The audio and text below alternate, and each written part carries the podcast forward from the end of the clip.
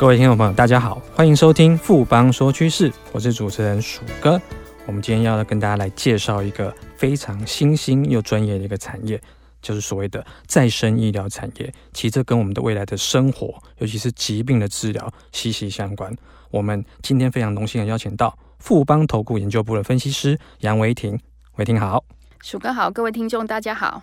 维婷，我们最近好像包括我们自己国内也有在。有一些新的一些法规是有关于再生医疗，那相信说这个东西应该是个国际的趋势。那首先可不可以跟大家介绍一下，说到底什么是所谓的再生医疗呢？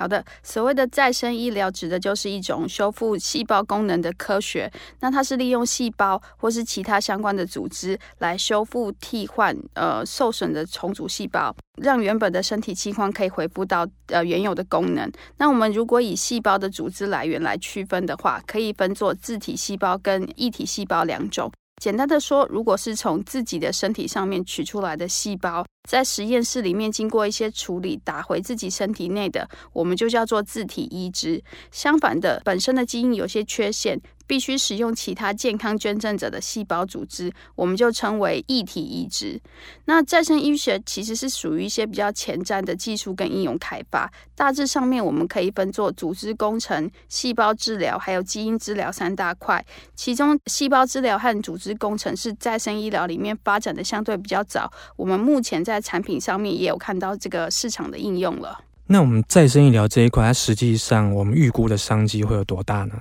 如果根据市调机构的预测，到二零二一年，再生医疗市场的规模大概可以来到了两百二十二亿美元。那换算年复合成长率是二十七点六 percent。在这呃两百二十二亿美元的市场里面，大概是以细胞治疗市场的规模最大，那占了百分之六十 percent。其次是组织工程，组织工程的市值有高达了六十一亿美元。如果我们从区域上面来看的话，全球的再生医疗市场目前还是以美国为主的，大概占了四十四 percent。那欧盟是第二，亚太是第三。亚太里面我们可以发现到，其实在日本是亚太发展再生医疗最领先跟最快速的国家。维定这边有提到呢，再生医疗有分成三大块，那看起来比较大块就是所谓的细胞治疗还有组织工程这两块。那这两个部分可不可以再分别跟我们说明一下？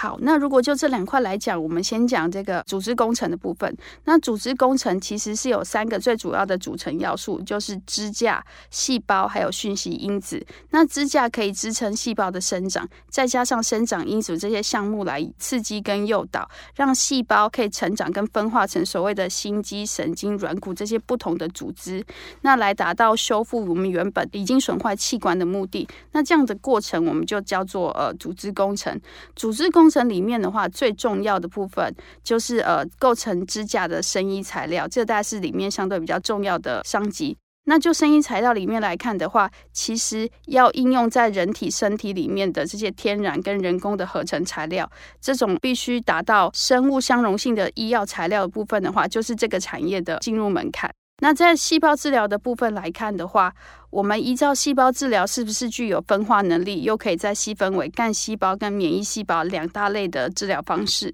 那干细胞是一群可以自我更新或是分化的细胞。简单来讲，干细胞就是指具有再生能力，又可以分化成像是心肌呀、啊，或是呃神经软骨组织的细胞。那干细胞的应用其实非常的广泛，像是骨髓移植、膝盖关节炎、视网膜再生、自体免疫疾病等等，都有看到干细胞的身影。那免疫细胞就是属于已经分化完成的细胞，其中最夯的就是 CAR-T 的细胞疗法了。那 CAR-T 我们之前的节目的部分的话，就跟大家提过了，CAR-T 的 T 指的就是免疫细胞的 T 细胞，这是一种淋巴细胞，它在我们的身体的免疫系统里面是呃扮演一个战士的角色，它要像一个战士一样去消灭这些已经感染的癌细胞。那在某一些情况之下呢，免疫细胞里面的 T 细胞其实是没有办法判断哪一些是已经癌变的细胞，导致癌细胞会不停的生长跟扩散。那所谓的 CAR-T 就是将病人身上的免疫 T 细胞取出来，在实验室里面经过改造，让 T 细胞可以认得病人体内的肿瘤或是一些坏的细胞，之后再把它打回患者的体内。那这样子的情况来看的话，CAR T 细胞在病人体内就可以正确的辨认说哪一些是不好的细胞，进而杀死癌细胞。那 CAR T 不像传统的这个细胞治疗会把不管好的坏的通通杀死，CAR T 大概目前只会呃攻击有问题的细胞，所以不会造成身体其他正常细胞的伤害。这也是这个项目这么热门的研究原因。就目前来看的话，美国的 FDA 其实在去年就已经有允许两款的 CAR T 免疫细胞疗法上市，主要是应用在血液肿瘤的治疗上面。我们认为未来看到新的免疫细胞疗法，可以大量的运用在其他不一样的病患的治疗上面。听起来这个商机是非常的大。那维婷可不可以跟我们谈一下，说现在世界各国，尤其是些先进国家，他们在再生医疗这个产业上目前的发展是怎么样？好，那其实各国政府在这几年不断的透过国家政策还有法规的增订来支持再生医疗的产业发展。全球从事再生医疗领域的厂商其实超过了七百多家，那其中有三百家是民营的医学厂商，显示再生医学的话是不管政府或民间是同时的大力推动。那目前美国在二零一七年的话有推动再生医疗先进疗法。欧盟则是将基因治疗、细胞治疗，还有组织工程等等产品是归在前瞻治疗产品上面来积极推广。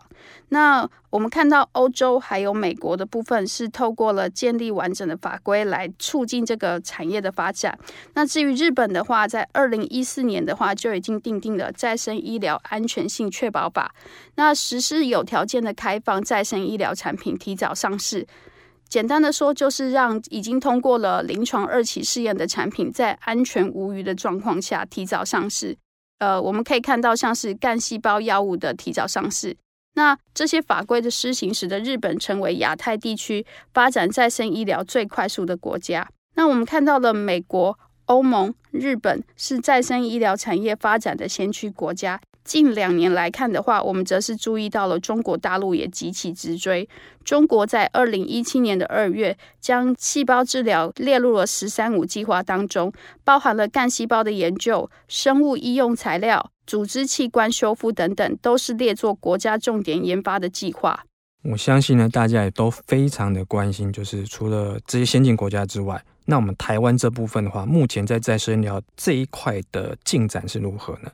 台湾其实也是不落人后的哦。我们今年九月，卫福部已经开放了六项细胞治疗技术，包含用于标准治疗已经没有效用的癌症病人，或是癌末病人用的自体免疫细胞治疗，或是用在膝关节软骨缺损的自体软骨细胞移植。甚至是用在大面积烧伤或是困难愈合伤口上面的自体脂肪干细胞移植，这几个其实都已经是呃有列在开放的项目之中。那我们预计到了今年底，台湾就可以正式实行治疗，将有超过十万名的病患可以受惠。这里要特别跟听众提醒的，目前台湾有开放的治疗项目是只有自体细胞疗法，并没有包含健康者捐赠的异体细胞疗法。那至于在台湾厂商的部分，我们先关心生医材料的这一块。生医材料可以分成三大类，第一类是金属类，像是骨科手术的钢钉；第二类的话是陶瓷类，像是假牙或是呃骨科牙科的填补物；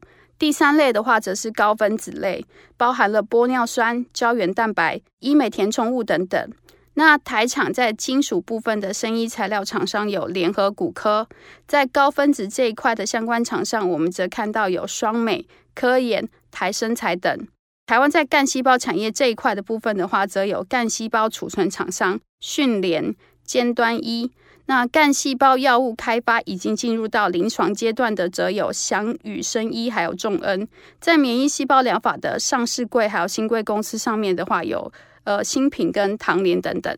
谢谢维婷今天带来这么精彩又详细的分析，谢谢维婷，谢谢鼠哥。经过今天的节目呢，相信大家对于整个再生医疗的产业应该有更清楚的认识跟了解了。富邦说趋势，我是鼠哥，我们下周见。